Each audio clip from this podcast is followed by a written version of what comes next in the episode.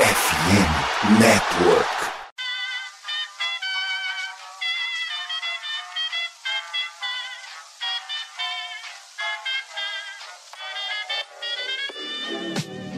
Mais uma rebatida forte. E ela tá fora daqui! Uau! E ela disse adeus!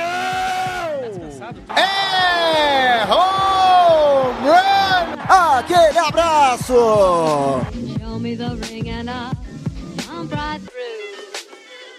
Fala galera do beisebol, tudo bem? Como é que vocês estão? Espero que bem, né? Afinal, a nossa temporada tá muito legal, com muitas histórias. Está começando a partir de agora o episódio 251 do Rebatida Podcast Beisebol, o podcast para falar da MLB aqui na FNN, na FN Network.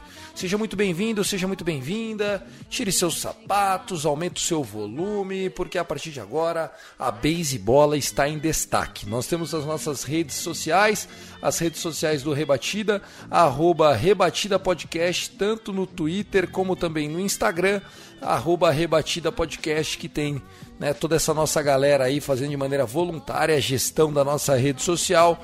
Não deixa de curtir para fortalecer a gente. Lembrando que se você puder deixar cinco estrelas, recomendar o nosso episódio para algum amigo que está se apaixonando pelo beisebol, vai ser um prazer estar na sua companhia semanalmente aqui pelo Rebatida. O Rebatida que é o podcast de beisebol mais recomendado em língua portuguesa, não só no Brasil, como também lá na Lusa, né? Lá em Portugal, a gente também está no primeiro lugar, isso é muito bom. Eu sou o Thiago Cordeiro, comigo hoje Guto Edinger e Vitor Silva. Vitão, tudo bem? Como é que você tá, meu brother? Seja bem-vindo ao nosso Rebatida. Salve, salve, capitão. Salve, salve, Guto e caros, minhas caras ouvintes aqui deste episódio do Rebatida Podcast. Estou bem, Tiagão. Sobrevivi a dois jogos é, vencidos no sufoco, é, propriamente dito na série contra o Seattle Mariners, tirando o jogo de sexta-feira que foi um vareio, mas não comparado a outros vareios que rolaram na, na liga, por incrível que pareça. E voltamos ao segundo lugar da Liga Americana, porque nosso, o time nosso amigo Guto Edinger ajudou na briga. Já fica aqui meu agradecimento, Guto. Prazer, viu? É nóis. Show de bola. Vamos lá, com a gente também ele, o Yankees Brasil, né? O Yancast na área. Guto Ettinger tá feliz, venceu a série. Um jogo de 1 a 0 contra o melhor ataque da MLB. Neste domingo já virou o jogo, 5 a 3 Aaron Boone já preparando a renovação, certo, Gutinho? É, espero que não, né? Esperamos, esperamos que não. Esperamos que não. Mas é isso, fala Thiago, fala Vitão, galera que tá com a gente aí. Duas séries ganha seguidas, né? Depois dos fiascos das últimas semanas. É, e sim, é fiasco, tá? Perder pro Boston Red Sox que não vai aos playoffs, perder pra um dos piores times da Major League Baseball, que é o Chicago White Sox. Mas a gente tem muita coisa para falar, sim. Vamos falar de Miami Marlins nesse programa e de muitos outros assuntos muito legais. Fique com a gente. Tássio não tá aqui, mas um abraço para ele. Quando quiser apanhar, volta sempre. Tá certo. Ó, lembrando, hein, pessoal, que nós tivemos no último episódio 250 na capa L de la Cruz. No 249 nós tivemos Corbin Carroll e hoje nós temos a Raiz, né? A nova geração do beisebol tomando conta não só do Rebatida, mas também das manchetes. O nosso episódio que chega semanalmente para você num oferecimento da Sport America, a loja oficial para artigos importados e licenciados da NFL no Brasil. A Sport America, que também é a casa da MLB para você apaixonado que quer estampar, né, o seu amor usando bonés, t-shirts, flâmulas e alguns artigos de beisebol que eles têm à disposição. Procura a galera lá no Instagram, Sports America, todos os produtos originais e importados, né? Licenciados, esperando por você. A gente que está aqui com muito carinho para trazer quanto mais informação melhor para toda a comunidade que gosta de beisebol no Brasil. Dito isso, vamos embora. Começou o Rebatida Podcast.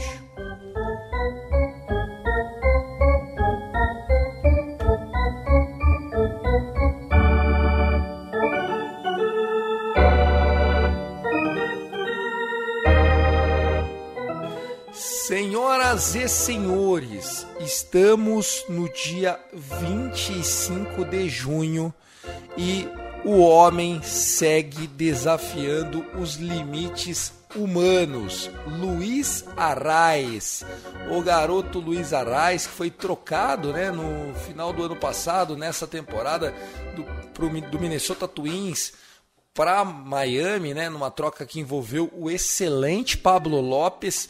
Eu acho que foi a troca do ganha-ganha, né? Todo mundo ganhou nessa daí. O garoto de 26 anos da cidade de San Felipe, na Venezuela, está trazendo um um vintage, né? Um clima vintage, um clima do passado para a liga, porque o La Regadeira, que é o apelido dele, né? La Regadeira, eu não sei o que, que significaria La Regadeira, mas Luiz Sanhel Arraes está rebatendo 399 nesse momento, estava 400 hoje pela manhã, conseguiu apenas, apenas, entre aspas, um hit hoje, em quatro idas ao bastão, e aí a média dele baixou para 399, é muito difícil ficar em 400, ele veio a semana inteira ali, 399, 400, 401, 400, 399, tá bonito de ver essa conta dele, viu, Gutinho? Ah, cara, eu. Assim, se tomar troca ganha-ganha, o Twins precisava de um starter, um ace, né, na rotação, que é uma rotação muito boa, por sinal. Sonny Gray tem uma temporada muito legal e tudo mais, mas depois dele ter liderado a Liga Americana no passado, esse ano ele tá liderando a Liga Nacional em aproveitamento. É complicado falar que o, o Twins não fez certo, mas sei lá, o Arraes é um cara é um bastão canhoto, né? Começa por aí. É um cara que chega em base com muita facilidade. É, eu não sei se essa troca foi um ganha-ganha no todo, Tiagão. Eu acho que o Marlins ganhou um pouquinho aí, até pela profundidade no quesito arremesso, né? E isso inclui o Yuri Pérez, que tem um que tá jogando muito bem essa temporada, o calouro. Enfim, eu gosto muito da Raiz, eu acho que é mais um ano dele mostrando porque que ele consegue jogar em alto nível, né? Tinha essa dúvida, porque ano passado foi um ano, talvez, um ano aquém para ele ou não. A gente não saberia se ele conseguiria manter. E esse ano ele tá no topo. Então, assim, é, é o nosso queridíssimo Luiz Arraes aí colocando a bola em jogo de tudo que é, de tudo que é jeito.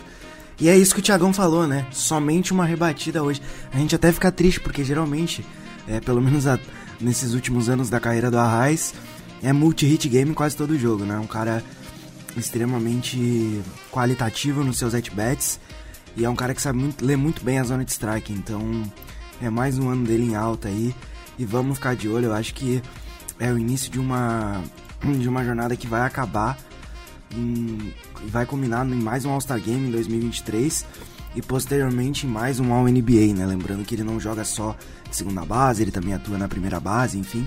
É um cara muito completo aí, o Luiz Arraes. Muito bom pro pro nosso queridíssimo Miami Marlins, mais uma ajuda pro Jazz, que também tem o Jorge Soler, sim, aquele Jorge Soler que brilhou na World Series um tempo atrás, jogando muito bem em 2023. Então é um time que no todo tem jogado um beisebol melhor que ano passado e isso também vai muito por causa do Arraes. É, vamos lá, a gente a gente obviamente que cada um vai ter uma, uma visão sobre quem está ganhando e quem está perdendo na troca Pablo Lopes por Luiz Arraes.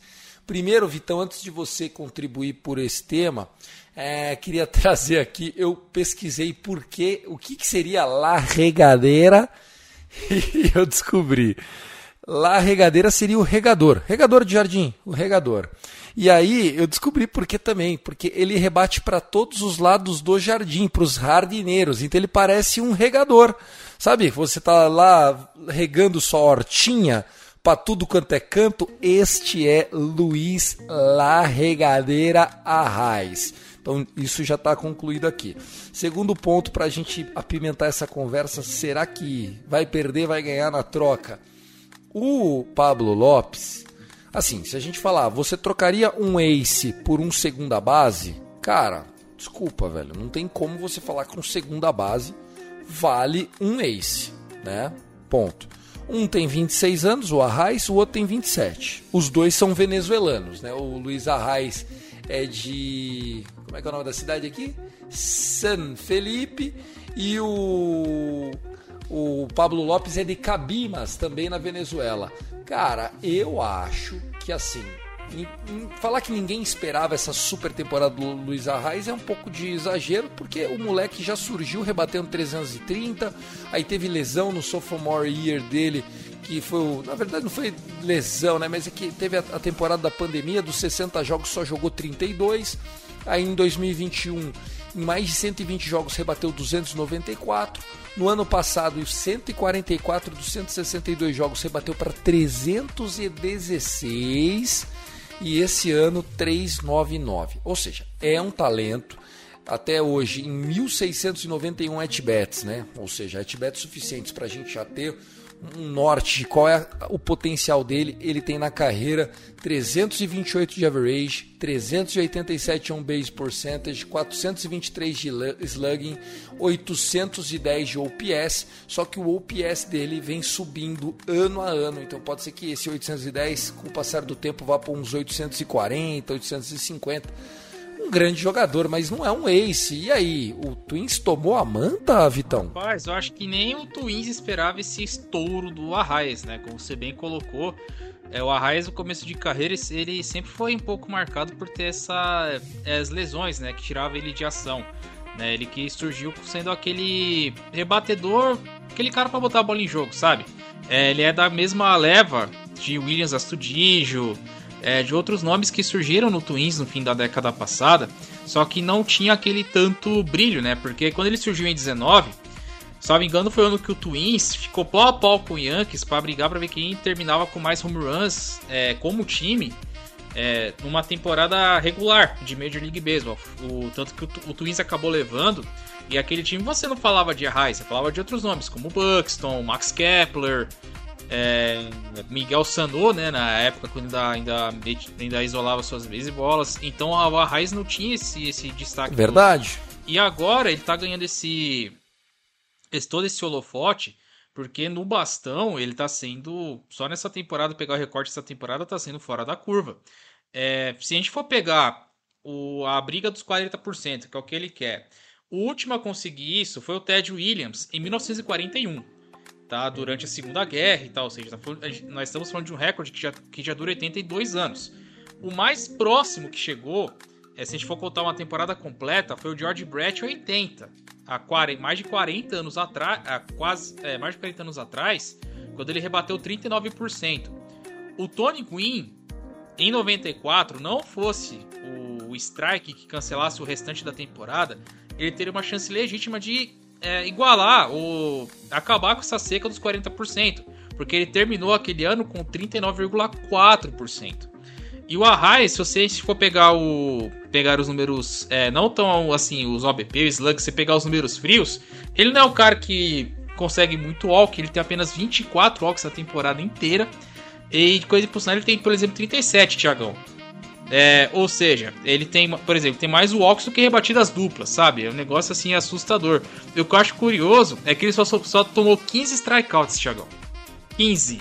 15. Me fala um jogador que você viu tomar tão pouco strikeout. Ah, até o Juan Soto, eu não sei, vamos comparar com o Juan Soto, porque o Juan Soto é o cara que toma pouco strikeout, né? Ele, ele tem mais walks que strikeouts, que já é bizarro, né? Sim, é fora da curva. O Soto, na... eu vou pegar aqui, o Soto na carreira. Tá. Na carreira não, esse ano, né? Ele tomou Vamos 15 lá. nesse ano, é, é isso, a Raiz? 15 até agora na temporada ele já levou 15. Só 15. Isso. Só até 15, agora, só 15. Só 15. Cody o Bellinger Soto... precisava de. O Cody Bellinger precisava de uns 6 jogos para tomar 15. Então, Tiagão, o Soto ele tá com 71 em 2023. 71. Meu Deus.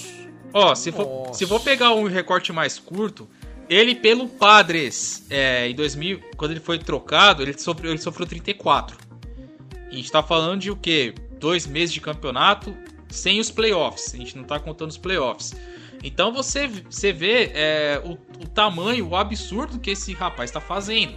O outro jogador que, que eu me lembro assim, só que não é do mesmo quilate, mas toma muito pouco strikeout, é o Steven Kwan do Guardians. Porque quando ele subiu, é o mesmo estilo. Aquele, aquele cara Boa. rebatedor canhoto que vai botar a bola em jogo, não importa como, e vai tomar pouco strikeout. Ishiro Suzuki da Shopee, Mas, né? é, é, exatamente isso. Só que o Ishiro é extra classe, né? A gente tá falando, aí já é um patamar muito acima. Por isso que é o da Shopee. Isso, exato. Se fosse o original, era o É, Ishiro. o o Ishiro é, já é fora da curva. Se você for ver no, no StatCast, Thiagão, é, que eles têm as figurinhas pra onde, pra onde a- as rebatidas né, do Arraias é, se espalham pelo campo. E você não, não tem assim uma uma tendência como a maioria dos rebatedores tem. Porque literalmente vai pro campo. La inteiro regadeira. ela é regadeira na mais pura essência, porque você vai ver, rebatida pro campo oposto, tem até home run. Pro campo central, tem bastante, simples, duplo, enfim. Pro campo direito, tem algumas pancadas e até uma tripla aqui que já deu pra identificar. Só que é, assim, é pra, só pra galera ter uma ideia é, do, do, do tamanho do feito que esse rapaz está conseguindo. Ele já tem 111 rebatidas na temporada. O recorde no campeonato é, de- é do Ishiro de 2004, que foram 206, acho que foram 263, se não for a memória. Será que chega? Tem mais um. Tem mais uma questão aí que entra a favor do Arraes, né, Vitão? Hum, O cara simplesmente foi o primeiro jogador na história do, do Miami Marlins a conseguir um ciclo. Nenhum outro jogador conseguiu isso. Mas aí o Arraes chegou e fez. verdade. Verdade. Bem, bem lembrado. Bem lembrado. O Raiz rebateu pro, pro Cycle, né? É, pra essa temporada pelo, pelo Miami Marlins. Então, Thiagão, pra você o. E, e- e você acha que vai ser o suficiente? O que, que vocês estão achando? Porque hoje o Miami Marlins está sentado na última vaga do wildcard, né? O que, que vocês acham?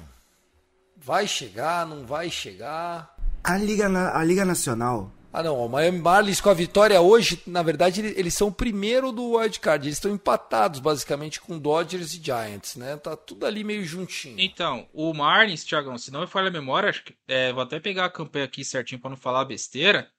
É o terceiro colocado de toda a Liga Nacional. Só fica atrás do Arizona Diamondbacks e do Atlanta Braves, em termos de porcentagem de campanha. Tá a campanha melhor. É que o Dodgers tá jogando agora, né? Mas tá a campanha melhor que Dodgers, Giants, é, o Cincinnati, que assumiu a liderança da divisão central da, da Liga Nacional. Então, com, é, o, o Marlins já tá, em- já tá ali, ó, pedindo passagem. É o terceiro ali, ó, pá, pá, pá, pá, pá, tá, tá- já tá em- e se engraçando entre os grandes. E o. Marlins, quando chega, leva, né? Não mais, né? Porque teve a temporada aí que não levou.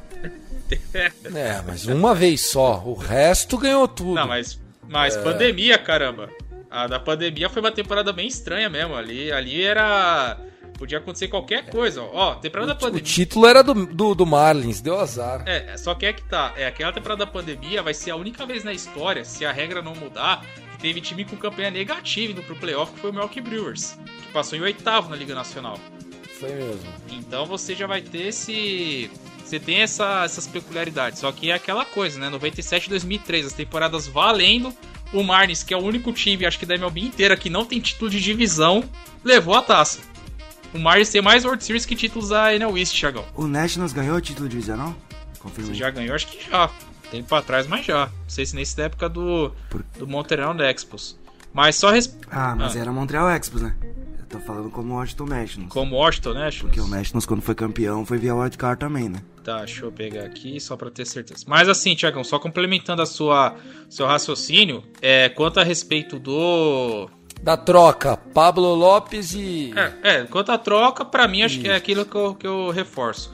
Nem o Twins esperava que fosse. que ele estourasse tanto, né? Porque o Pablo Lopes, se a gente for pe- pensar do outro lado, ele tá sendo. Ele começou a temporada como o pitcher do Opening Day. Ele e o Joe Ryan fazem uma, ótima, uma boa, boa, ótima dupla, um dois ali na rotação do Twins. E pro Twins encaixou bem, porque é uma rotação que. Pô, é isso que eu ia falar, cara. Eles precisam mais do Pablo Lopes do que do Arraes, por melhor que o Arraes Exato, seja. exatamente. Então, é, achei que foi uma boa troca pros dois. Só que o é, pode ter tirado o bilhete dourado da loteria, como os americanos falam. Porque acho que eles esperavam que fosse baixar um Ishiro mais Tony Gwynn no, no jogador e ele rebatesse pra tudo quanto é lado. Sabe? Então, então é. É, o Baby Ruth 2.0, de acordo com a MLB. Não, não, É, não. não. MLB.com falou que é uma mistura de Ted Williams com Baby Com Ruth. Baby Ruth. Não, aí é. Aí os caras estão viajando. E só respondendo a pergunta do Guto, o Nationals foi campeão de divisão quatro vezes: 2012, 2014, 2016 e 2017. Todas com Bryce Harper. É, com o Harper, com o Strasburg, né? Com aquele Juan Soto, 2017, acho que o Juan Soto já tava. Não, não, o Juan Soto entrou no ano de World Series. 19. Ah, ele era o 19, então tá aí. Ele foi campeão no ano de rookie. Bom, e, e, o, e o Marlins que não é só um rostinho bonito, né? A gente olha lá, tem bons jogadores nesse time do Marlins, né? A gente tem é, Sandy Alcântara, que não está fazendo um grande ano, mas o Jesus Luzardo está fazendo um grande ano. Nós temos o Euri Pérez, que vocês citaram aí. Tem é, o, o Jean Segura, que está na lista de, de contundidos, mas é um cara que já rodou bastante. O Jazz Christian Jr., que, que virou outfielder esse ano, né? Porque o Luiz Arraes chegou para jogar na posição dele, né? A segunda base. Cara, tá legalzinho isso aqui. Tem o Jorge Soler, esse Marlins. Assim, eu acho que tá performando mais do que todo mundo imaginava, mas é um bom time aí que, que pelo orçamento tá fazendo muito mais do que se previa, né? É, o Soler, que você citou, Thiago, 21 home runs, 45 corridas impulsionadas, OPS beirando os 900 ali, 869, um aproveitamento de 25% para um cara que é rebatedor designado. Tem conseguido isolar muitas bolinhas esse ano, tá? É um dos principais, é um dos principais uh, braços de potência aí do lineup. Tá jogando muito bem, por sinal, depois de um primeiro ano mais ou menos lá em Miami. O Jazz tá machucado nesse momento. Tem os dois garotos, né? O De La Cruz, não eu, não o De La Cruz, o De La Cruz Star lá no, no Reds, é o outro, é o Brian De La Cruz. E o Jesus Sanches, né? Mas é um time modesto que tem. Um, é, eu, eu diria que é aquele time operário que entrega. É, vai te incomodar de alguma forma, né? E tem feito isso em 2023. Você citou que o Alcântara não tá no melhor dos anos dele, e eu concordo, e eu acho que isso vai muito pela carga de trabalho excessiva em cima dele do que qualquer outra coisa. Eu acho que hora isso é cobrar o preço e vem cobrando esse ano. Mas é um time modesto que consegue entregar, né? Eu acho que dos destaques a gente já citou o Arraes e o, e o Luzardo, que vem em bons anos. Mas um cara que chegou e vem entregando, né? É o William Gurriel, que tá jogando melhor do que o, do que o José Abreu lá em, em Houston. 26% de aproveitamento, quase 27%. OPS acima da média da liga, que é 721. Ele é um cara que consegue. Tá, tá, fazendo bons jogos lá em Miami, não é titular, obviamente. Mas tá fazendo mais do que o José Abreu, que em, em tese foi substituto dele em Houston. Houston que nesse momento tá ganhando do Los Angeles Dodgers por 4 a 1 Então é, é um time que tem uns nomes interessantes. Mudou o coach staff, né? O Don Mattingly saiu. Enfim, vamos ver até onde vai. É, vamos ver até onde vai. Uh, eu acho que aquela, aquela cena de abril já pode deixar para trás. E agora ver se consegue manter essa competitividade. Porque é aquilo, a Liga Nacional tem times que não estão performando como a gente esperava. Olá, New York Mets, é com você mesmo. E tem outros times que estão surpreendendo. Não só o Marlins, mas o Reds. Você tem o Arizona Diamondbacks, que hoje é líder da divisão West. Então, assim, são vários times que não estão performando como deveriam. Em contraponto, temos as surpresas, né, que a gente acabou de citar. É ficar de olho porque é, pode ser um playoff bem diferente do tradicional na Liga Nacional. Um playoff que nesse momento tem Miami Marlins, Atlanta Braves, tem o Cincinnati Reds como campeão divisional e o Arizona Diamondbacks também como campeão divisional. É o beisebol sendo beisebol, né? Só para concluir então a informação do Pablo Lopes, o Luiz Arraes vai continuar recebendo aí no arbitration, ainda tem alguns anos protegidos pelo Miami, que era o interesse deles, e por outro lado, o Minnesota Twins tem um ace no Pablo Lopes, que vai receber nos próximos quatro anos a bagatela de 73 milhões de dólares. Cara, você ter quatro anos de um ace por ter 73 milhões, isso aqui é muito barato. Quanto que o Rondon tá ganhando no Yankees por ano? É, 28, eu acho. 28. Então, ele, ele pegou, ele assinou o maior contrato da história para um canhoto, né? Um milhão a mais do que o contrato do Sabafia, mas eu acho que é 142 milhões o contrato do, do Rodon por seis anos. Aí, então na média ele está recebendo menos que o Rondon, né? Tá certo que ele não é canhoto, ele é destro, mas tá recebendo menos que o, o Rondon e, cara, assim, sem, sem sombra de dúvidas, o que o general manager do Twins pensou tem muito sentido, então vale a pena a, a gente ter essa, essa reflexão. Não é porque o Arraes está fazendo um ano histórico de entrar para os anais da liga que o Minnesota foi burro, né? Pelo contrário, acho que dentro da gestão do dinheiro eles foram bem espertos. Tem aí um ace por 73 milhões nos próximos quatro anos, recebendo 8 milhões esse ano e 21 milhões nos próximos três anos. Eu, Thiago, acho que teria feito essa troca também. Lógico que hoje, já 25 de junho, sendo capa do rebatida, é fácil a gente falar, né? Mas eh, eu acredito que na época, na oportunidade, foi sim uma troca ganha-ganha. Ah, Senhores, que mais? Pode falar. Não, na época todo mundo. Na época eu falei, não, foi uma troca ótima pros dois. Acho que o, o Twins ganhou o arremessador que procurava e o, e o, e o Miami Marlins é, consegue mais talento para um lineup que precisava de ajuda. No ano passado foi só quando o Jazz brilhava que o ataque conseguia fazer alguma coisa. Então, no contexto geral, acho que naquele momento, sim. É que a temporada do Arraes é de outro planeta, né? É algo que, assim, só. Ninguém esperava. Uma temporada melhor do que ele já teve no ano passado, que foi muito boa, por sinal. Foi maravilhosa. E ele tá tendo uma temporada ainda melhor que a do ano passado. Então, assim, é, eu acho que naquele momento era win-win. Nesse momento o Marlins tem um pouco de vantagem, né? Por estar indo aos playoffs e por mais que o, que o nosso queridíssimo Twins lidere a divisão, é, tá muito embolado ali com, com o Guardians. Mas no geral, acho que nesse momento, por, essa, por estar indo nos playoffs com, uma, com mais folga, o Marlins tem um pouquinho de vantagem de estar ganhando essa troca. Mas a gente só vai poder analisar isso no final dessa temporada. É isso, né? Só vamos poder analisar isso no final da temporada ou, ou uh, aí vamos ver o que, que o Marlins vai fazer com a Raiz, porque uh, se for esperto, né, e seguir o modelo de negócio, vão ter que trocar também, né? Vai ter que pegar o Arraiz enfiar em 3, 4 prospectos e, e vai para frente, né? A gente não acredita que vai agora né, mudar o perfil, a franquia, por mais que o Arraiz mereça e esteja fazendo um campeonato de, repito, né, espetacular. Bom, vamos falar de história. Hoje nós tivemos o segundo jogo da série histórica do é, de Londres, né? A London Series. Chegamos na Terra da Rainha, na London Series. Ah, pô, achei muito legal, né? Os jogadores também se sentiram aí partícipes do momento histórico e foi bem legal, né? A gente teve a, a, sei lá, acho que quando sai dos Estados Unidos um pouco, a liga ela, ela consegue entender que a paixão tá um pouco fora dos Estados Unidos, porque parece que às vezes eles ficam bitolados só no mercado americano e tem muita gente que ama beisebol lá fora. O Cubs venceu um passeio o primeiro jogo, o Cardinals devolveu de virado um 7 a 5 hoje.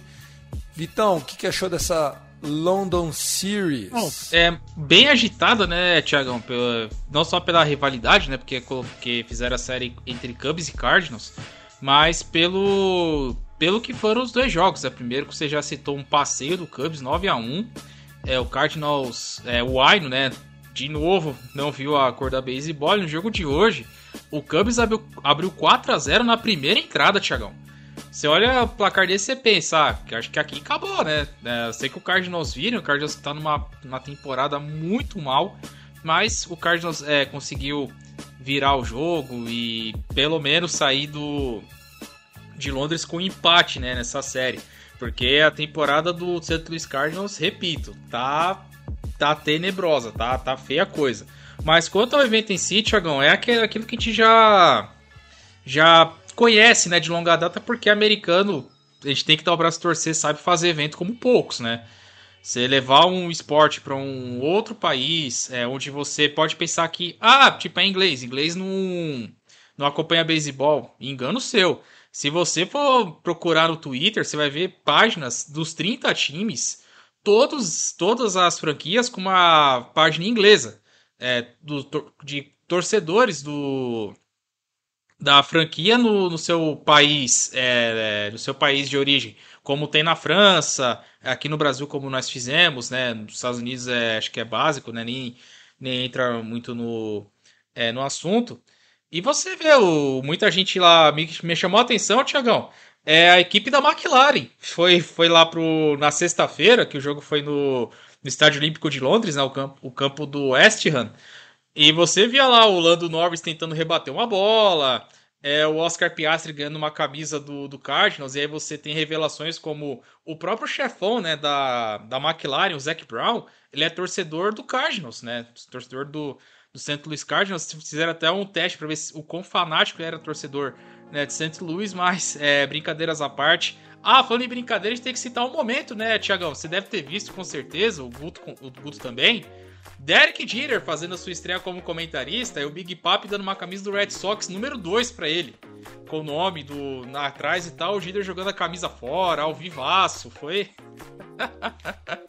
eu vi, eu vi essa cena, eu, vi essa cena. Hey Cap, please open the, the box, Big, né? Big Papi se mata. Achei bem legal, achei é, bem legal. É, claro. É. Ele não gostou muito, né? Ele não gostou muito.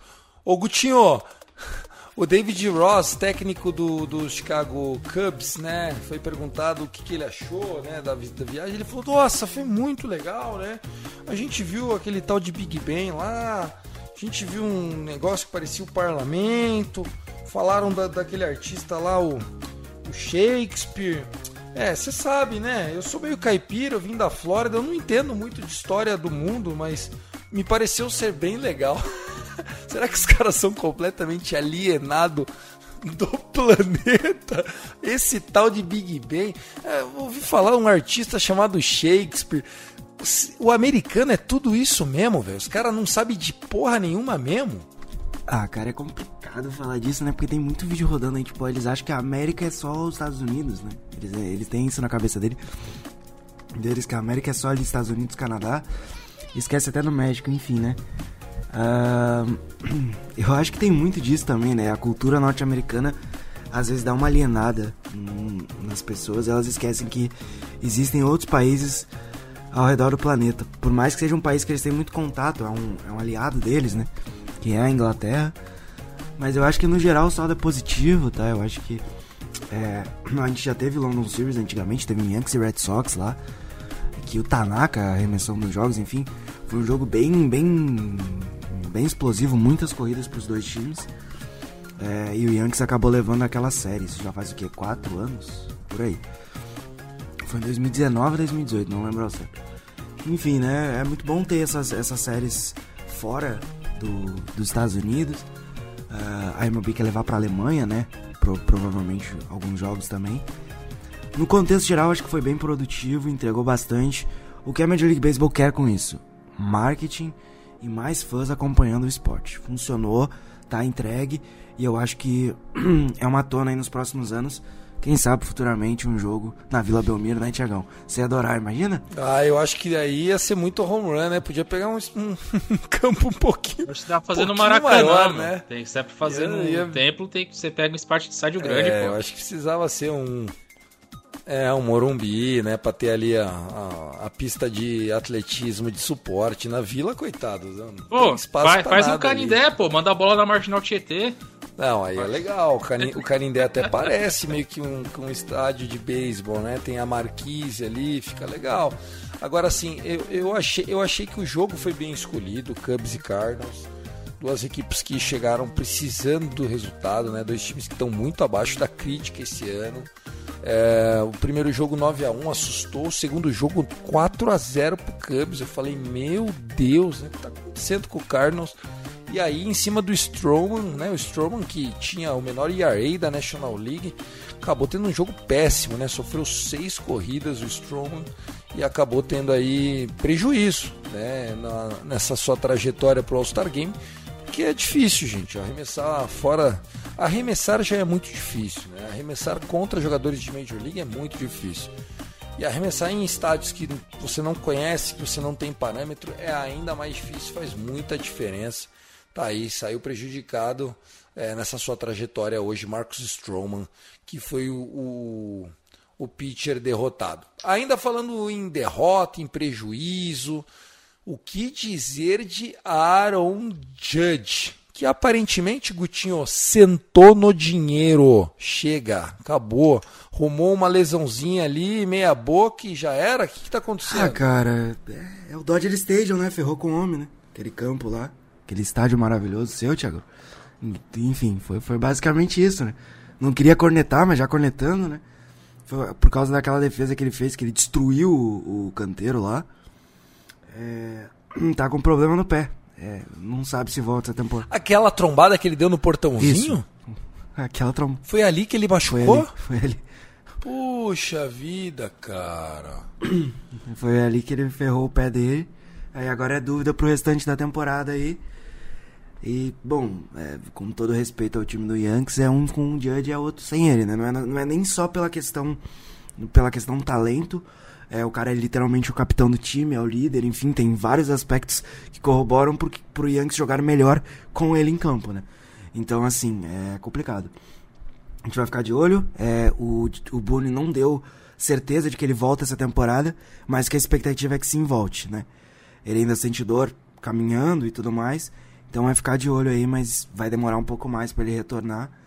O Judge que teve problemas de lesões uh, ali por 2020, 2021, mas depois da, da, da, da, depois da segunda metade de temporada de 2021 ele conseguiu se manter saudável, voltou para os playoffs, fez um jogo até interessantemente bem, né? Ano passado ficou saudável também.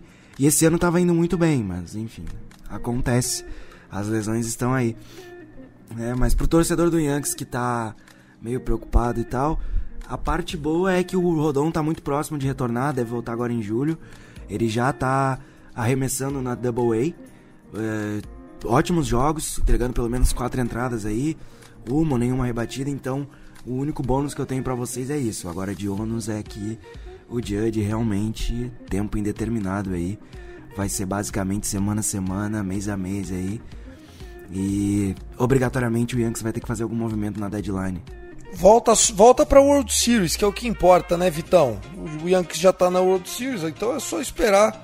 Joga sete jogos e traz mais um caneco para casa, como acontece todo ano, né? Tá tudo, tá tudo escrito, né, Thiago? É mesmo roteiro que a gente já tá cantando a bola faz algum tempo. Mas só vou complementar aqui, Thiago, porque é, o Aaron Hicks, que o Guto comemorou, soltou foguete, se emocionou. Ele já tá com quase o mesmo número de at-bats que ele teve no Yankees nessa temporada pelo Orioles. O aproveitamento do homem, Thiagão, subiu para 30%, só jogando pelo Orioles. Você pegar o recorde do Orioles ali, 72 plate appearances, está lá, 30,6% no bastão, slugging .581 e o base percentage .403.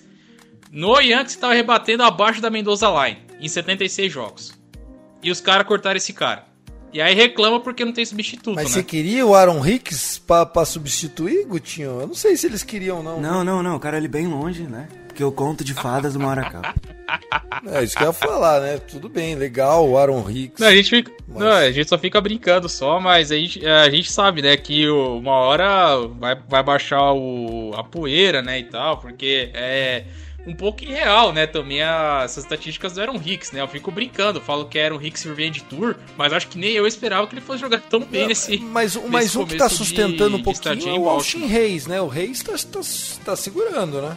Era um, era um dos líderes de aproveitamento no bastão. né, não sei se ainda é o primeiro. Tava, tinha passado o Bobichet durante a semana. Ele tava conseguindo rebater a bola, né? Tava botando a bola em jogo e chega de base. Mas fora isso, a gente tá tendo que contar com um Santander para ganhar a série contra Seattle, um home run de caras desconhecidos. É, enfim, a gente tá tendo esses, digamos, heróis improváveis estão contribuindo para essa campanha do Orioles que acho que ninguém esperava que o time fosse chegar próximo ao Star Game beirando 50 vitórias. Então, é, não tem muito o que, o que, o que falar mais, Thiagão. Aproveita que a, que a fase tá boa e segue. Aproveita, vambora. Apro- Aproveita que tá boa. Quem não soube aproveitar a fase boa foi o Los Angeles Angels, né? Pegou o Colorado Rocks, abriu um sonoro 23 a 0 no momento do jogo lá, um negócio inacreditável. O jogo acabou ficando mais ou menos por isso, né? 25, 24, um pouquinho. Mas eles, apesar de terem enfiado um 32 a 12 nos três jogos, é, no, no, saldo de corridas, eles perderam a série por 2 a 1 O beisebol é realmente bizarro, hein, senhores? É, e essa série, né, Tiagão, teve um fato curioso, né? Porque depois que acabou o 25 a 1 o Colorado teve o. tinha cortado né, o Mike Mustakas, que foi campeão né, do World Series com Kansas lá em 2015, só que depois que ele saiu de Kansas. Ainda teve até um momento legal com o Milwaukee, mas não, não era mais o mesmo jogador ele acabou sendo trocado pro Angels depois do jogo.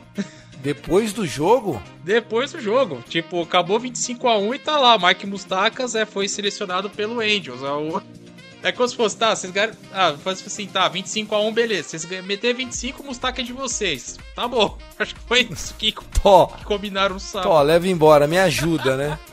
pois é, e só foi o Mustaka Aí, trocar de time e o time perdeu a primeira. Já 0 e 1 né, era o Mike Mustakas. Que fase, Thiago. Que fase, né? O Angels, nada mais Angels, né, Gutinho? Ganhar de 25 no dia e perder a série. É, é bem Angels isso. Nada mais Angels do que ser o Los Angeles Angels, né? Só não é mais Angels que o New York Mets. O New York Mets gosta de ser Angels, o Thiago. Esse gosta. Nossa, hoje de novo, né? Mais, umas, mais um jogo que eles eles perderam na sexta, ganharam ontem e hoje estavam ganhando 7 a 3 6 a 3 e acabaram perdendo. É, hoje que eu tava, tava acompanhando a timeline, né? Vi um, um, um hit by pitch que empatou o jogo. Aí depois o Phillies virou 7 a 6 né? Maravilhoso, maravilhoso. O nosso queridíssimo Los Angeles Angels.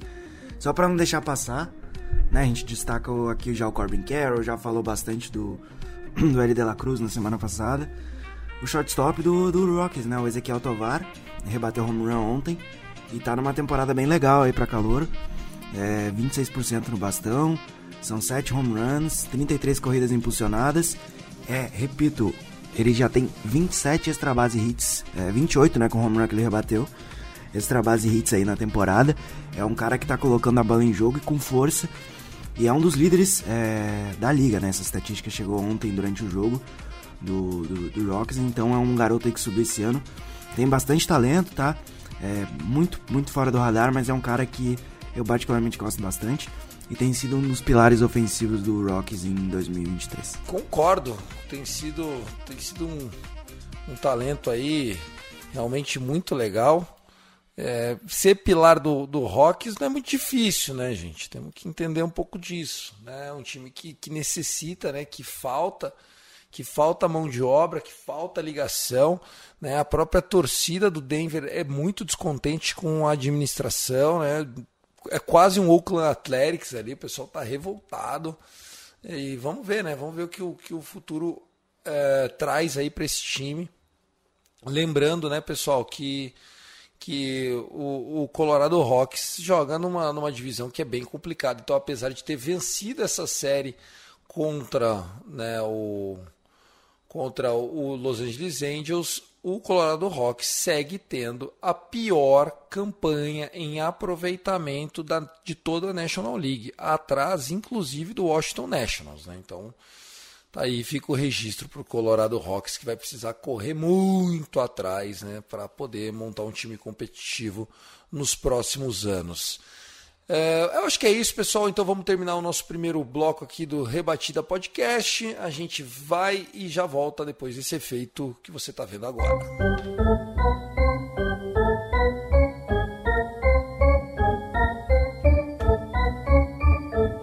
Senhores, sem tempo para respirar, esta é a rotina da Major League Baseball. Nós teremos Séries começando já nesta segunda-feira. São menos jogos, são apenas seis partidas.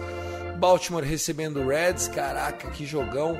O Mets recebendo Brewers. Quem diria que eu ia falar que Reds e Orioles eram um jogão, hein? Olha como o beisebol é maluco.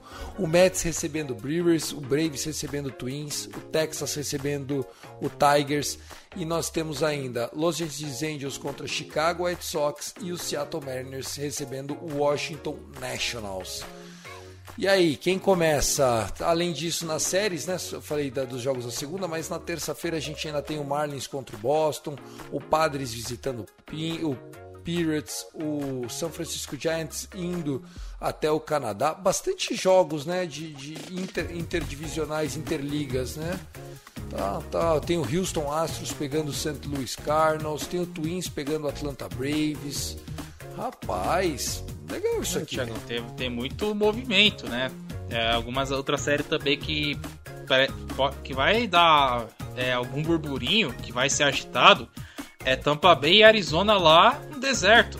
Série de três partidas, né? Do Tampa Bay, melhor time da liga. O D-Backs, uma das sensações do, do campeonato. Então é uma série que dá pra gente colocar pra, pra galera é, ficar de olho. Mas quanto às, às outras séries, é, tem bastante séries equilibradas e tal, mas se a gente for é, puxar é, das séries anteriores é, que tivemos esse fim de semana, que é que passou, é, o, a série entre Reds e Braves foi um tiroteio lascado, cara. É, eu confesso que eu tô um pouco assustado em enfrentar esse Reds, viu? Até mesmo em Baltimore, porque quando você pega um time que tá no momento único, iluminado, pode acontecer qualquer coisa. É, e, e, contra o Braves, que é uma das potências da Liga Nacional. O time teve na sexta-feira o Cycle do L de la Cruz virando o jogo é, contra o Braves e o Braves quase ganhando no fim. No sábado, o Braves tendo que fazer chover para sobreviver e no domingo a mesma coisa. Né? O Braves acabou ganhando a série. Mas, cara, eu tô muito assustado com essa série entre, entre Reds e Orioles aí, velho.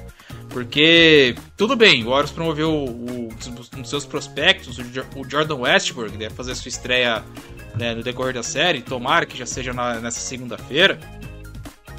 Mas contra time que você tem L. De La Cruz, Matt McClain, Andrew Abbott que está programado para arremessar nessa série. A volta do, do Joey Voro. Cara, eu acho que é a série para ficar de olho, porque promete ser uma das séries mais divertidas, empolgantes e, quem sabe, umas mais malucas. Porque duas equipes jovens, uma contra a outra, pode sair qualquer coisa, meu amigo. Eu vou destacar uma série também que para mim tá no mesmo hall aí de Reds e o Baltimore, que é Tampa Bay Rays e Arizona Diamondbacks. Essa série começa na terça-feira, né?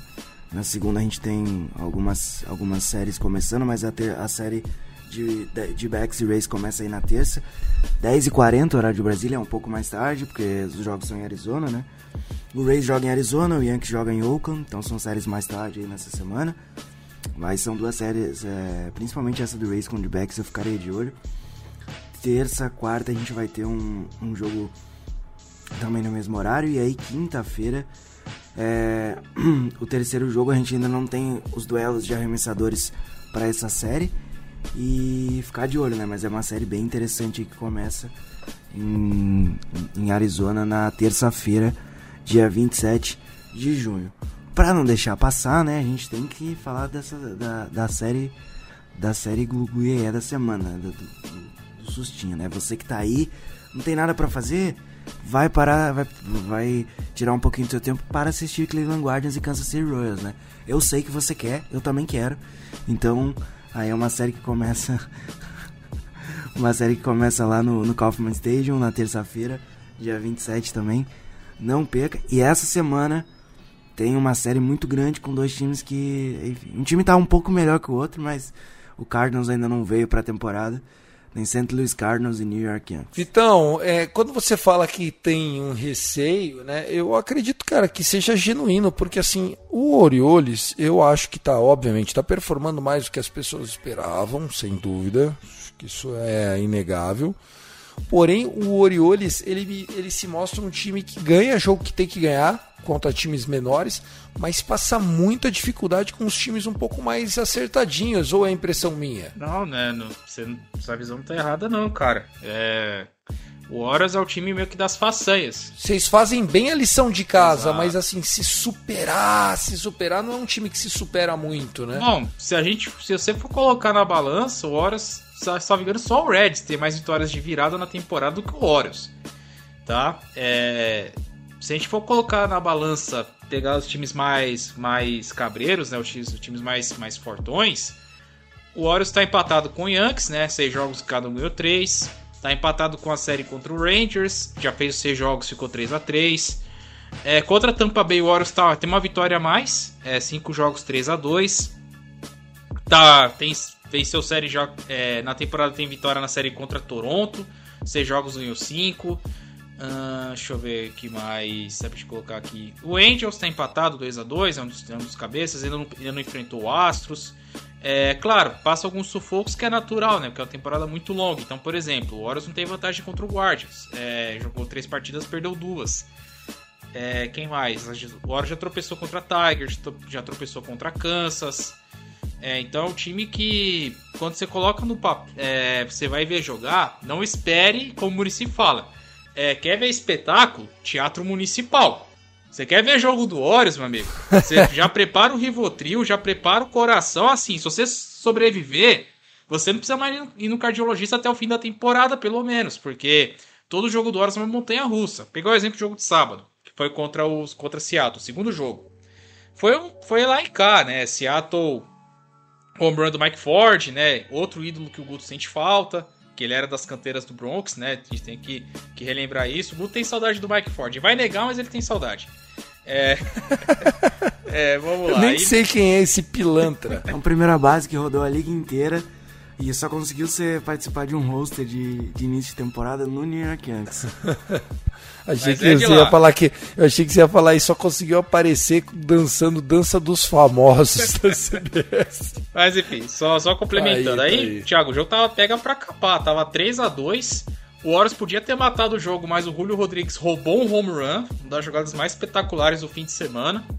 A bola é pro campo central, o Julio pulou e, e colocou a luva e conseguiu puxar a bola de volta praticamente, né? Foi um, foi um lance muito, muito impactante. E o jogo podia estar 5 a 2 na última entrada, virou 3 a 2 na nona entrada, quando você põe o seu closer, que é um dos melhores da liga no momento, para fechar o jogo elimina dois, até aí tudo bem, e vai enfrentar esse bendito Mike Ford, que já tinha um home run. No primeiro arremesso, bote 100 milhas no meio da zona. Pimba, home run, 3 a 3 Vamos pra entrada extra. Oh, putz, lá vai. E aí o jogador que ninguém queria, que a torcida xinga, detona, não quer ver nem pintar de ouro. Vai na entrada extra e o fim da mãe me rebate o home run da vitória. Ele que entrou como substituto defensivo rebate o home run que dá a vitória contra, os, contra o Seattle Mariners na parte baixa da décima entrada. O jogo, os jogos do Orioles é nesse naipe, galera. Se o time não tá ganhando de goleado, não tá tomando uma sova, como tomou na última sexta-feira, é nesse naipe. E contra o Reds, eu já tenho quase certeza que vai ser nesse nível aí, tá? Eu quero ver, eu tô curioso para ver o desafio L de la Cruz contra o Monte Baltimore. Se ele vai superar os 420 pés lá de pancadaria. Que se ele superar, meu amigo, pode preparar. Que vai esquema MLB, vai pegar esse corte, vai fazer isso a temporada inteira, todo momento. Vai ser nesse naipe, Thiago. Ah, mas eu já não aguento mais ouvir o He has a family. Porra, já vi esse home run do L de la Cruz umas 300 vezes. Dá pra trocar, já viu, meu MLB? Não é só você, não. Porra, meu amigo. E, e, assim, já tem três clipes do L de la Cruz, né? Tem esse do home run, tem o primeiro hit, que é uma double, um, que ele termina em pé, a dupla, e tem um daqueles baseball zen que mostra o L de la Cruz dando um, um slice, assim, aí... Ah, lo, logo mais vai ter o do Psycho aí. Pode anotar. É, se bobear vai chegar o Psycho mesmo. Mas tá aí, é, ele, ele é Tatis, né? Ele é do nível Tatis, a Cunha, né? É, pra liga é importante ter jogadores como ele, né? Sem dúvida nenhuma é um jogador diferenciado aí que está mostrando todo o seu talento e que com certeza se, metade, se ele for metade do que ele está prometendo ser, já vai ser um jogador aí de All-Star Game, ano sim, ano não e tal. Né? Eu, eu acredito que ele é maior que isso. Não sei se vai ser um Hall da Fama, mas tem todas as ferramentas né, para para fazer ele e o O'Neal Cruz né, do, do Pirates serem os Cruz Brothers. Agora, ele é shortstop mesmo ou ele é terceira base? Qual ele que é, é a dele? Ele jogou de. Ele, ele é todas as duas. Ele já jogou de terceira base, né? Se eu não tiver errado, ele começou nas Majors como terceira base, Vitão pode me corrigir depois. Fez bastante jogo de terceira base já. Mas ele virou shortstop depois, e aí o Novo Marte foi trocado pra lá naquela troca do Castilho. Do Castilho. E aí ele. É, o Novo Marte, como ele jogava de shortstop no Marnes, eles relocaram ele pra terceira base. Mas ele é de fato shortstop. Acho que ele foi projetado para isso e vai jogar nessa posição. Até porque o Reds tem outro moleque que ninguém tem falado muito, mas que tá jogando muito bem, que é o Spencer Steer, que tá jogando muito ali na terceira base. Não, e, o, e o McKillan, né? McKin, Macmillan, como é que é o nome dele? McLean. Martin McLean. McLean, McLean, exatamente. Porra, um, um, baita de um talento aí, o McLean. Também muito bom, muito bom, muito bom mesmo. Jogador fenomenal. Inclusive hoje o garoto teve na derrota de 7 a 6, ele teve hoje três duplas, um home run e cinco ribs. Só isso só, tá? E ninguém fala dele porque obviamente tem esse ET do lado dele, o L de la Cruz. Quando neste momento Fred Freeman com uma dupla que impulsionou Mookie Betts consegue o seu 2000 Hits. Né? Ele é agora do 2000 Hit Club, né? Tem clipe, tá emocionado, apareceu a mulher dele no telão, ele tirou o capacete. A gente tá perdendo o jogo, Freeman. Pode botar esse capacete aí, seu vagabundo. Vambora, velho. Vambora. Comemora depois. Leva, leva a gata pra passear e já era, pô. Tá aí. Fred Freeman. Não peguei esse over 2,5 aí de handicap pro Dodgers. Mas vamos que vamos. Senhores, destaques finais para a gente encerrar. Vai chegar uma hora de episódio. Prazerzaço estar com vocês. Alguma coisinha para a gente deixar na manga aí, ó. Para a galera que tá fã dos beisebols de quarta-feira, como eu, né? Eu sou um, um alucinado pelas quartas-feiras da MLB agora com, com o meu Rob Manfred, né? É, colocando o schedule já vou xingar de novo. Só tem um jogo de tarde, porra. Que, que sacanagem é essa? Kenta Maeda contra Smith Shower. Twins e, e Atlanta Braves, né? Depois às 5 horas da tarde tem Patrick Corbin contra Logan Gilbert. Nossa, tá magra essa, essa quarta-feira 28. Senhores, destaques finais. Bom, para os jogos de quarta-feira, né, nossa quarta nobre, digamos assim, dá para destacar um duelo interessante que vai ter entre partes e padres que é o Mitch Keller, uma das surpresas do ano, contra o Black Snell. Apesar do Black Snell acompanhar 4 e 6, né, mais derrotas do que vitórias, mas ele está performando de certa forma até legal. Fazia algum tempo já que o, que o Snell não, não jogava tão bem, acho que desde onde sai Young até, inclusive. Teve alguns lampejos, é claro, só que em questão de consistência talvez seja o melhor ano do, do Snell já, já há algum tempo. Então dá para colocar esse duelo entre, entre partes e padres na, na quarta-feira para a galera ficar de olho.